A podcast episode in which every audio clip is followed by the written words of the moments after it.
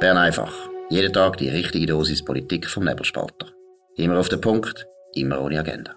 Der Podcast wird gesponsert von Swiss Life, ihrer Partnerin für ein selbstbestimmtes Leben. Ja, das ist die Ausgabe vom 14. Februar 2022, Valentinstag. Ist an uns bis jetzt spurlos vorbeigegangen, Dominik Feusi und Markus Somm. Ja, wir reden noch einmal über die Abstimmungen gestern und zwar insbesondere über einen sehr guten, brillanten Kommentar von der Katharina Fontana in der Zürich Zeitung und die Folgen, die das hat. Dominik, du hast Stempelheiten. Ja, Katharina Fontana hat, wie man sie kennt, äh, Treff, geistreich, aber natürlich Seck und nicht irgendwie in Watte packt, äh, kommentiert, was das bedeutet. Und sie hat halt auch noch gesagt, dass man über äh, die SRG soll reden und hat dabei, oh schlimm, das Wort Staatssender braucht. Und wir erinnern uns, in der Arena-Sendung zum Mediengesetz hat auch der Peter Weigelt, ein, ein Exponent, ein ehemaliger FDP-Nationalrat-Exponent vom Referendumskomitee, das Wort Staatssender braucht, worauf der Sandro Brotz ihm voll übers Maul gefahren ist. Und auch jetzt, der Sandro Brotz reagiert äh, äußerst heftig auf das. Er schreibt in einem Tweet, äh, nein, Kollegin Fontana von der NZZ, wir sind kein Staatssender. Ihr Framing ist im Blick auf Russland oder Nordkorea ein Hohn.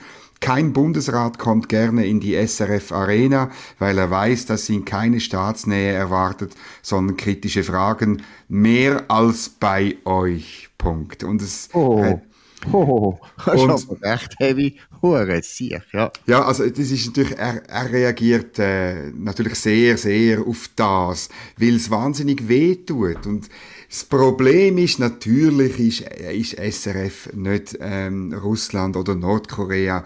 Und man kann sogar irgendwie noch sagen, äh, dass, wenn man das würde gleichstellen, dann wäre das wirklich falsch, oder? Aber das Problem ist halt, seit der letzten Revision vom Radio- und Fernsehgesetz, wo ja an der Runde nur ganz knapp angenommen worden ist, seitdem ist die Gebühr streng rechtlich genommen, das hat auch das Bundesgericht so erkannt, keine Gebühr mehr, sondern eine Steuer. Und wenn äh, du bei einem Medium schaffst, wo aus Steuergeldern gezahlt wird, ich finde mal, dann kann man eigentlich etwa die, nicht durchgehend, nicht als Kampagne, aber man darf Staatssender sagen. Und natürlich tut das weh, und, aber äh, es ist eben leider nicht falsch. Wie siehst du das? Ja, es ist natürlich eben ein Streit um das, um das, wie heißt um das? Das Kaisersbart. Das. Ja, was soll man da sagen? Es ist ja klar, dass eben dass er so reagiert, zeigt ja nur, dass er eben weiß, dass er verletzlich ist in dieser Beziehung. Und natürlich ist es organisiert als Genossenschaft, natürlich äh, hat der Bundesrat faktisch nicht unbedingt Zugriff auf den Verwaltungsrat, aber gleichzeitig ist halt so, der Verwaltungsrat ist noch sehr oder meistens nach politischen Kriterien zusammengesetzt. Ja, ja gilt auch ein Proporz. Ganz viele Sachen, die gelten für alle die staatsnähen Behörden oder ja. Organisationen oder Firmen und so weiter, gilt halt auch bei der SRG. Es ist äh, öffentlich-rechtlicher Rundfunk, oder? Genau, also in dem Sinn ist ja völlig klar, dass sie eine gewisse Staatsnähe und Abhängigkeit haben. Und ich meine, das ist ja auch das Argument beim Mediengesetz. Wir brauchen jetzt nicht nur die privaten Medien, auch noch. Mhm. Die Leute wissen mhm, ganz genau. genau, dass das ein Unterschied ist, private Medien. Und ich würde jetzt auch so weit gehen, und sagen auch die Lokalradios, die auch zum grossen, nicht zum grossen Teil, aber zu einem gewissen Teil von Steuergeldern halt leben, nämlich von Subventionen, auch die sind eben zu einer gewissen Staatsnähe verdammt.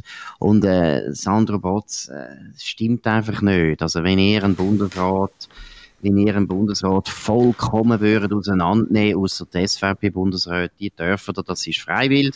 Aber probieren mal Simonetta Sommaruga richtig auseinanderzunehmen, mal schauen, was dann passiert. Ja, und es ist ja, ähm, es ist auch nicht immer einfach. Es ist klar, Leute, die eine ähnliche Haltung haben, Herz befragen. Das ist nicht ganz einfach. Und das passiert auch. Also ich meine, ich erinnere mich gut, ich habe jetzt wieder mal die Arena geschaut, ähm, zum Mediengesetz. Und ähm, ja, man hätte da Frau Sommaruga schon härter können befragen als es der Sandro Brotz gemacht hat. Er hat ihr sehr viel durchgehen lassen, insbesondere, dass sie die ganze Zeit von der lokalen Medien geredet hat. Oder? Sie hat das immer wiederholt, x-mal, und er hat das einfach äh, akzeptiert. Aber das ist wirklich wir kommen ja jetzt in die Phasen rein, es gibt ja die These, dass jetzt gross ähm, der SVP kommt mit einer Halbierungsinitiative, das ist gerade gar noch nicht so sicher, respektive der Text steht noch nicht. Ein Komitee auf der anderen Seite ist aber schon parat, das heißt irgendwie Interessengemeinschaft Medienvielfalt, das ist wahnsinnig, also man hat bereits die Abwehr von einer Initiative aufgefahren mit Politikern, nehmen, weißt du, so mit einem Komitee, zu einer Initiative, die es noch gar noch nicht gibt. Gut, sie haben jetzt natürlich eben Angst. Nach dem Mediengesetz haben sie Angst, obwohl... Ja, aber müssen sie das haben? Ja, erstens finde ich ironisch, dass ja die Leute, die jetzt das Referendum gemacht haben, wir kennen ja die gut, die haben überhaupt keine Verbindung zu den Leuten, die über die Halbierung sind, genau. für sich Gedanken machen. Das ist ja auch wieder so Fake News, genauso die Fake News, eben, dass im Prinzip der Nebelspalter kurz davor steht, sieben Macht übernehmen. Sieben Sitze im Bundesrat für sich genau. definieren. Einer ist für den Dominik Feusi, der zweite für den Dominik Feusi, der dritte für den Dominik Feusi und nein, nein. drei. Und wir haben dann noch den siebten Sitz, den tun wir dann noch ausjassen untereinander. Philipp Gut, weißt ganz schlimm. Der kann auch noch einen haben, genau. Nein, eben, also das ist natürlich schon immer, es wird immer wieder so ein riesen Theater gemacht und das aufgefahren, eben da die Milliardären und die Rechten und oh, ganz schlimm. Und die Linken sind so in der Mehrheit. Ich muss schon sagen, es sind schon Hösler, dass man so eine Mehrheit kann haben und die ganze Zeit so paranoid kann reagieren das zeigt ja entweder sind sie einfach raffiniert, oder sind sie taktisch, das ist natürlich nicht schlecht, taktisch tust du den Gegner immer so aufblasen, dass man das Gefühl hat, eben, das ist ganz, ganz schlimm, oder sie sind wirklich paranoid. Aber jetzt zurück zu der SRG-Initiative. Zurzeit muss ich auch sagen, ich habe nicht das Gefühl, dass die so wahnsinnig sich Angst äh, machen weil der SRG ist etwas anderes als die grossen ja, Zürcher ja. Verlage, oder? Die, ja, ja. Der SRG ist wirklich besser verankert in den Regionen, besser verankert bei den Politikern vor allem auch, hat ja die Regionalratsausschüsse und so weiter und so fort. Und wir haben es gesehen bei der No-Beilage-Initiative. Das ist dann eine ziemlich grosse Maschine, die es da gilt zu bekämpfen. Von dem her glaube ich nicht, dass das ein Spaziergang wird. Aber ich muss auch wieder zugeben, was Mediengesetz die Idee war, das Referendum zu ergreifen. Ehrlich gesagt, ich habe ja nicht gedacht, dass man das gewinnen kann. Ich bin schon überrascht gewesen, dass alle Unterschriften zusammengebracht worden sind und dass man es sogar noch gewinnt. Habe ich auch nicht gedacht. Also vielleicht ist jetzt die Situation anders, oder? Nach zwei Jahren Corona sind die Medien sicher mehr in der Defensive und deshalb eben auch, als das vorher der Fall war. Ich weiß es nicht. Es gibt zwei Sachen, wo, äh, drei Sachen, die meiner Ansicht nach die SRG muss fürchten. Einerseits, ich habe es glaube ich auch schon gesagt, ist der technologische Wandel, also dass eben ähm, meine Kinder gar nicht mehr wissen, was SRF und SRG ist, außer etwa die mal ein Shootmatch oder ein, ein Skirennen oder ein Tennismatch. Dies, der zweite Punkt, es steht dann, ich glaube, nächstes oder übernächstes Jahr die Erneuerung von der Konzession an. Und im Rahmen von dem ist der dritte Punkt, wo die SAG vielleicht muss fürchten, ist nämlich die Debatte, wo man immer probiert zu verhindern auf der SAG-Seite, nämlich die Frage, was ist denn wirklich Service Public, oder? Weil SAG drängt in, in, in die Online-Medienlandschaft hinein, ein Ort, wo eigentlich durch Private besetzt und bedient und erfüllt wird, oder? Und ähm, sie macht das natürlich, weil sie irgendwo will überleben oder? Aber äh, eigentlich muss man schon sagen, dort hat sie eigentlich nichts verloren, sondern sie hat von ihrer historischen Aufgabe auch das zu machen, was Private nicht zu leisten haben. Darum kommt sie Steuergelder rüber. Und äh, die Debatte hat man bis jetzt immer rausgeschoben, die Definition von Service Public. Und das Einzige, was so eine Initiative vielleicht könnte machen, ist die klassische politisch-strategische äh, Aufgabe, nämlich äh, Druck ausüben auf die drei Themen, die ich jetzt erwähnt habe. Genau, und das Zweite, Zweite ja vielleicht noch zum Bedenken geben. Dadurch, dass jetzt das Mediengesetz abgelehnt worden ist, und ich glaube, ich weiß nicht, wie du es einschätzt, ich glaube, das geht jetzt recht lang, bis da wieder etwas kommt. Das kommt nicht, ja. Das ist eben, da kommt nichts, dass der Medienverband hat da keine Chance mehr, das ist so eine gottvergessene Niederlage, das muss man einfach sagen. Aber es ändert natürlich auch wieder die Haltung von der privaten Medien gegenüber der SRG. Mhm. Weil äh, mit dem wegen Mediengesetz hat man natürlich geg gegenseitig ein bisschen Rücksicht genommen und die SRG, behaupte ich jetzt einmal, unterstelle ich, hat natürlich insgeheim gehofft, dass das Mediengesetz durchkommt. Weil das hätte dazu geführt, dass wir private Medien auch stark vom Staat, äh, genau. nicht gerade abhängig, aber doch äh, grosse, grosse Verpflichtung gehabt hätten gegenüber dem Staat. Also wäre es den Privaten viel, viel schwerer gefallen, die SRG so richtig zu kritisieren. Das ist jetzt wieder weg. Also jetzt ist mhm. die Interessenlage ganz eine andere. Jetzt sehen die privaten Medien, insbesondere TX Group, der wichtigste Player, die sehen genau im Digitalen einfach ein unangenehmer Konkurrent ist, wo mit Steuergeldern, das ist jetzt einfach Zwangsgebühren, könnte uns Konkurrenz machen, also unserem Nebelspalter natürlich auch, aber eben auch natürlich, der TX ja. und der Zürich Zeitung und der CH Media. CH Media ist dort auch wieder ein bisschen in Schwierigkeiten, weil sie haben natürlich Lokalradio und Lokalsender, dort kommen sie auch Geld über vom Staat, aber bei der S, äh, bei der TX Group, bei Ringier auch zum Teil und vor allem auch bei der Zürich Zeitung. Ja, also da hat man echte Interessengegensätze mit der SRG. Und wenn jetzt das Komitee, wo die Initiative sich überlegt, nicht alles falsch macht, müssen sie unbedingt schauen, dass sie eben erstens den Gewerbeverband natürlich holen, das, wär, das ist wahrscheinlich möglich, weil KMU, ja, ja. die regen sich wahnsinnig auf über die Gebühren, die sie jetzt müssen zahlen für die SRG, oder? Obwohl sie ja... Ja, weil es eine doppelte äh, Gebühr ist, oder? Ja, das ist, also, das ist eine Zumutung, das ist wirklich ein Missstand. Mhm. Den sollte man natürlich eigentlich die Economy Suisse jetzt dafür können holen, aber das ist ganz schwierig. Und vor allem auch die FDP, oder? Aber sie sollten einfach breiter werden. Wenn das eine SVP-Veranstaltung wird, wird es wieder schwieriger. Beim Mediengesetz hat sich gezeigt, dass eigentlich das kein schlechter Punkt war, dass das Komitee eigentlich ja, von den Parteien her gar nicht gross von den Parteien unterstützt worden ist. Mhm, das ist ein bisschen so, das glaube ich auch. Und, und ich glaube wirklich, ich meine, am Schluss muss man die Mediendebatte führen und ich bin da voll bei der Kollegin Fontana. Also man muss das Ganze natürlich ein bisschen aus einem, ja, aus einem Adlerblick anschauen und dann muss man wirklich überlegen, was ist die Rolle von einem öffentlich-rechtlichen Sender in dem Land? Und das ist eine politische Debatte, die soll man ohne Scheuklappen führen. Ich persönlich tendiere darauf, dass äh, die Zukunft von SRF liegt äh, dabei, dass sie audiovisuelle ähm, Provider sind, äh, auch für uns, auch für den Nebelspalter. Sie stellen Sachen her, eben, wo wir Privaten, auch wir, insbesondere wir Kleinen, gar nicht können herstellen, weil uns die Ressourcen fehlen. Und wir können die Sachen dann brauchen, weiterverwenden. Bilder, Videos, Interviews und so weiter. Ähm, da gibt's da gibt's interessante Konzepte, denke ich, wie auch die SRG, wie auch die SRG in der Zukunft einen sinnvollen Beitrag zu einer wettbewerblichen, privaten, spannenden, will vielfältigen Medienlandschaft leisten. Absolut. Gut. Und jetzt zu einem anderen Thema, das auch mit einem Bild zu tun hat. Der Fabian Molina, ein schillernder Nationalrat von der SP, der hat an einer Demonstration teilgenommen. Was gibt dort Einzelheiten? Ja, wer am Samstag äh, Nachmittag, glaube ich, in der Zürcher Innenstadt war, hat es mitbekommen. Es hat eine sehr gewalttätige Demonstration gegeben vom Schwarzen Block und Linksextremisten gegen eine äh, kleine, wenn ich es richtig äh, gelesen habe, äh, kleinere ähm, Demonstration von Massnahmenkritikern. Zürich nazifrei und andere tolle Nie wieder Faschismus ist so ein bisschen ähm, äh, Slogan gewesen. Und ähm, der Fabio Molina ist nicht nur dort gewesen, er hat sich mit ähm, Victory-Zeichen im schwarzen Block stolz ablichten lassen und hat das auf Instagram online geladen. Grossartiges Bild. Und es ist zu schweren Ausschreitungen gekommen, wo er dann im Nachhinein auch noch verteidigt hat, oder? Ähm, äh, das ist halt so, oder? Wenn, wenn Zürich, Zürich viel, viel zu nazifreundlich und darum haben wir jetzt da auf Polizisten eindreschen. Es gibt Bilder, Filme, wie die, wie die Leute vom Schwarzen Block, ähm, äh, Polizisten richtig gehen jagen und Gegenstände auf Auto schmeißen und so weiter. Das, das kennen wir alles. Und das ist einfach verrückt, oder? Wie, wie, das stellt wieder mal die Grundfrage, oder? Man ist auf der linken Seite, warum ist man auf der linken Seite nicht in der Lage, Gewalt zu verurteilen, wenn sie von Leuten kommt, die die eigene Ideologie haben? Ja, absolut. Und ich meine, gut, das ist eine lange Geschichte, das ist, äh, ja, vielleicht seit 1900 17 das Problem.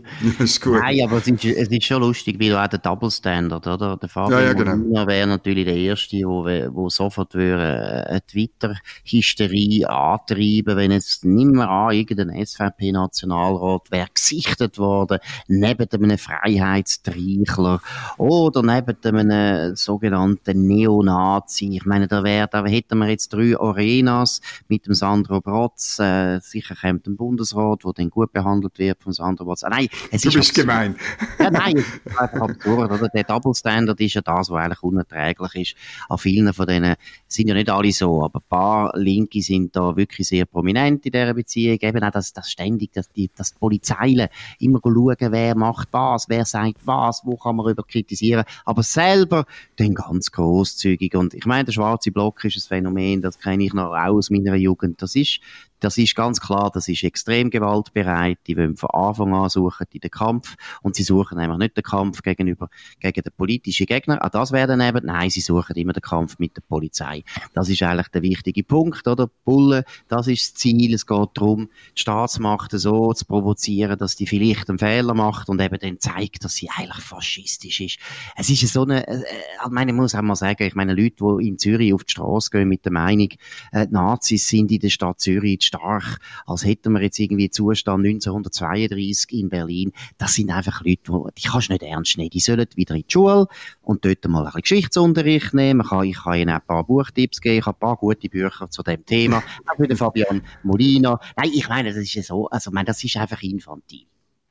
Ja, und es ist einfach, es, es gibt noch eine andere Äußerung, die ich herzig finde, da die Reitschüler Megafon Reitschule Bern hat sich dann enerviert, dass 20 Minuten hat da eine Geschichte gemacht und hat eben Videos gezeigt von diesen Krawall, wo der schwarze Block angerichtet hat in Zürich. Und dann empört man sich dort, also bei, bei den Linksextremen in Bern, das sei ja ganz schlimm, 20 Minuten sei ich auf dem Krawalltrip und hetzt pauschal gegen Gewalt an Demos, oder? Das zeigt den Double Standards, oder? Man darf nicht, man darf eben nicht Gewalt äh, pauschal verurteilen oder dagegen hetzen. Oder? Ja, man darf nicht einmal zeigen. Oder? Genau. Das ist ja genau da. Wir dürfen keine Videos zeigen, weil sie wissen ganz genau, dass das ein bisschen peinlich ist für sie. Wenn eben die Leute mal sehen, wer da eigentlich so gewaltbereit ist, ob es jetzt Neonazis sind oder ob der schwarze Block da tätig ist. Also, es ist, äh, ja. Aber Double Standard ist immer etwas Schönes. Das ist genau dort, wo man die Leute legen kann. Vielleicht jetzt noch ein anderes, grösseres Thema, wo man vielleicht jetzt mal nur können andeuten und dann vielleicht morgen können ein bisschen länger uns, äh, ja. damit. Das ist nämlich ein Phänomen, Phänomen. Ich habe wieder mal ein bisschen Zahlen angeschaut, die Entwicklung vom Gemeinderat und vor allem jetzt einfach die SVP. Und das ist also in schon Zürich. spektakulär in Zürich, oder? Also, wir fangen jetzt an, 1900, äh, ich tue jetzt da ja ein bisschen langweilen mit Zahlen, 1986, das ist eigentlich der, der Punkt, wo die SVP noch nicht die neue SVP ist, sondern eben eine SVP, wo man kennt hat, wo äh, so ein bisschen bieder ist, ein bisschen bürgerlich und so weiter. Damals ist die FDP mit Abstand viel grösser gewesen. Die FDP hat damals 27 Sitze im Gemeinderat und die SVP Nummer 6. Aber nachher, 1998, nach einer langen Aufholjagd, ne, also lang ist nicht gegangen, gibt's noch 26 Sitze für die FDP und schon 26 Sitze für die SVP. Und im Jahr 1998 überholt nachher die SVP die FDP. 2002 hat die FDP noch 20 Sitze und jetzt die SVP 31. Das ist der Rekord gewesen. Nachher nimmt es ziemlich Vor 20 Jahren. Genau. 2014 hat man aber immerhin noch 23. Das ist immer noch mehr gewesen als die FDP. Die FDP hat damals 21 gehabt. Also ich wiederhole, 2014, das ist nicht so wahnsinnig lang her. Das ist acht Jahre her. Und jetzt kommt's, oder? Denn 2018 Zusammenbruch auf 17 Sitz. Die FDP haltet sich mit 21 und jetzt gestern äh, die FDP hat jetzt 22 Sitze, einen Sitz gewonnen und die, die SVP hat nochmal verloren und ist nur noch bei 14. Also wenn es so weitergeht, sind sie bald wieder auf dem Zustand von 1986. Das ist ein unglaublicher Niedergang von der städtischen SVP, wo da beobachten ist. Und das ist die große Frage, woran liegt Also erstens ist schon so, man hat das Gefühl, oder, sie gehen eigentlich die Stadt auf. Also sie haben wie die Lust verloren.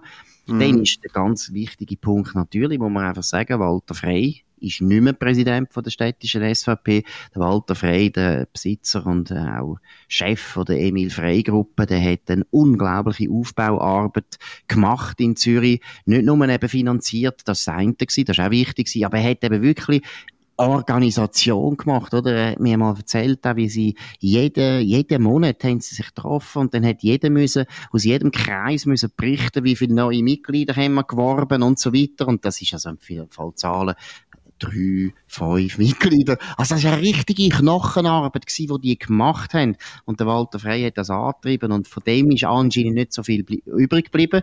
Es fehlt am Chef, es fehlt am Engagement, es fehlt an der Leidenschaft. Und wie es immer ist, wir haben es ja auch schon besprochen, es Parlament ist eben viel, viel interessanter als Seismograph, zum zu schauen, wie eine Partei zu Weg ist. Mhm. Wir haben es bei der SP gestern gesagt, wenn die SP zwar einen vierten Sitz holt im Stadtrat, das ist ja schön, aber viel wichtiger ist, was im Parlament läuft. Und es ist das Gleiche natürlich bei der SVP. Das ist nicht gut, oder? Und Zürich ist die wichtigste und die grösste Stadt. Da sind alle Medien. Wenn die SVP, und das ist ja damals auch die Strategie von Walter Frey und von Christoph Blocher, die haben immer gewusst, Stadt Zürich ist wichtig. Natürlich, ähm, die Stadt Zürich ist wichtig und es wäre fatal, wenn du wirklich recht hättest, dass man die Stadt aufgegeben hat. Und ähm, ich habe ein bisschen den Eindruck, natürlich ist der Druck, weißt du, das, das rot-grüne Zürich, der Druck auf bürgerliche Menschen, auf bürgerliche Leute, aufs Gewerbe, auf die Wirtschaft, ist wahnsinnig groß geworden. Die wohnen alle nicht mehr in der Stadt. Ich glaube, da hat es schon auch eine bevölkerungsmäßige Verschiebung gegeben. Und trotzdem, ich meine, man muss richtige Oppositionspolitik machen und ich glaube, ähm, das Problem ist dann auch, wenn du keinen Partner mehr hast, wenn die FDP eben für so eine Opposition nicht mehr zu haben ist, weil sie sehr eingebunden ist und in dieser Einbindung die, Überlebens, äh, die Überlebenstaktik sieht, dann wirst du dann irgendwann einmal auf der rechten Seite einsam. Genau. Und das andere, glaube ich, eben, das hast du angetönt, das Demografische spielt eine Rolle, weil einerseits glaube ich auch, viele Bürgerliche ziehen einfach weg, weil es langt, es langt einfach, oder? Also meine, ich würde jetzt mir auch sehr gut überlegen, ob ich wieder in der Stadt Zürich wohnen Wir wohnen ja. in der Stadt Zürich. Also Wie Kalifornien, oder? Die Steuern machen die kaputt, aber nicht nur das, oder? sondern einfach der ganze Woke-Schrott, wo die jetzt langsam mhm. machen. Das ist das eine. Aber das andere ist auch demografisch, weißt Ich glaube, die alten Arbeiterfamilien, die alten SP-Wähler, wo eben noch die alte SP sind in diesen Genossenschaften in Schwammerdingen oder teilweise auch in Altstädten oder Wollishofen und so weiter, die sterben jetzt langsam aus. Mhm. Die gibt halt nicht mehr. Und das ist ein mhm. ganz mhm. wichtiger Wählerkreis für die SVP. Und wenn man jetzt eben schaut, das ist acht Jahre, acht Jahre sind lang für Leute, die halt schon über 80 sind, oder? Das ist dann genau der Moment, wo dann viele von denen einfach sterben und nachgezogen werden andere Leute, Jüngere, äh, die anders denken und so weiter. Also, ich glaube, da hat die SVP natürlich teilweise auch ein bisschen Pech, weil eben die sterben aus und neue Leute, die einfache Leute sind, kommen nicht mehr auf ja, Zürich. Ja. Zürich ist so teuer. Ich rede jetzt nicht von den Steuern, das auch, aber das wäre nicht das Problem für einfache Leute mit tiefem Einkommen. Aber alles andere ist teuer. Die Wohnung ist teuer. Äh, das Essen ist teuer. Alles ist teuer. Da kann gar niemand mehr sich leisten. Also das Problem ist nicht die Gentrifizierung, sondern die Akademisierung, die Beamtifizierung, die Vokisierung von der Stadt Zürich. Das ist es doch. Genau. Und jetzt, in dem Fall sind wir jetzt bei Bern einfach am Schluss. Und, äh, das noch vertiefen, ist eine interessante Frage. Ich bin selber schockiert gewesen, als ich die Zahlen gesehen habe. Das ist so ein deutlicher Rückgang. Da muss man schon noch ein bisschen besser erklären. Wir wünschen euch allen einen guten Abend. Danke für die Aufmerksamkeit. Dominik Feusi und Markus Somm verabschieden sich. Tönt uns abonnieren auf nebelspalter.ch oder auf Apple Podcasts oder auf Spotify. Tönt uns vor allem weiterempfehlen. Das ist ganz wichtig. Wir hören uns wieder morgen auf dem gleichen Kanal zur gleichen Zeit. Auf Wiederhören. Das war Bern einfach, immer auf den Punkt, immer ohne Agenda. Gesponsert von Swiss Life, ihrer Partnerin für ein selbstbestimmtes Leben.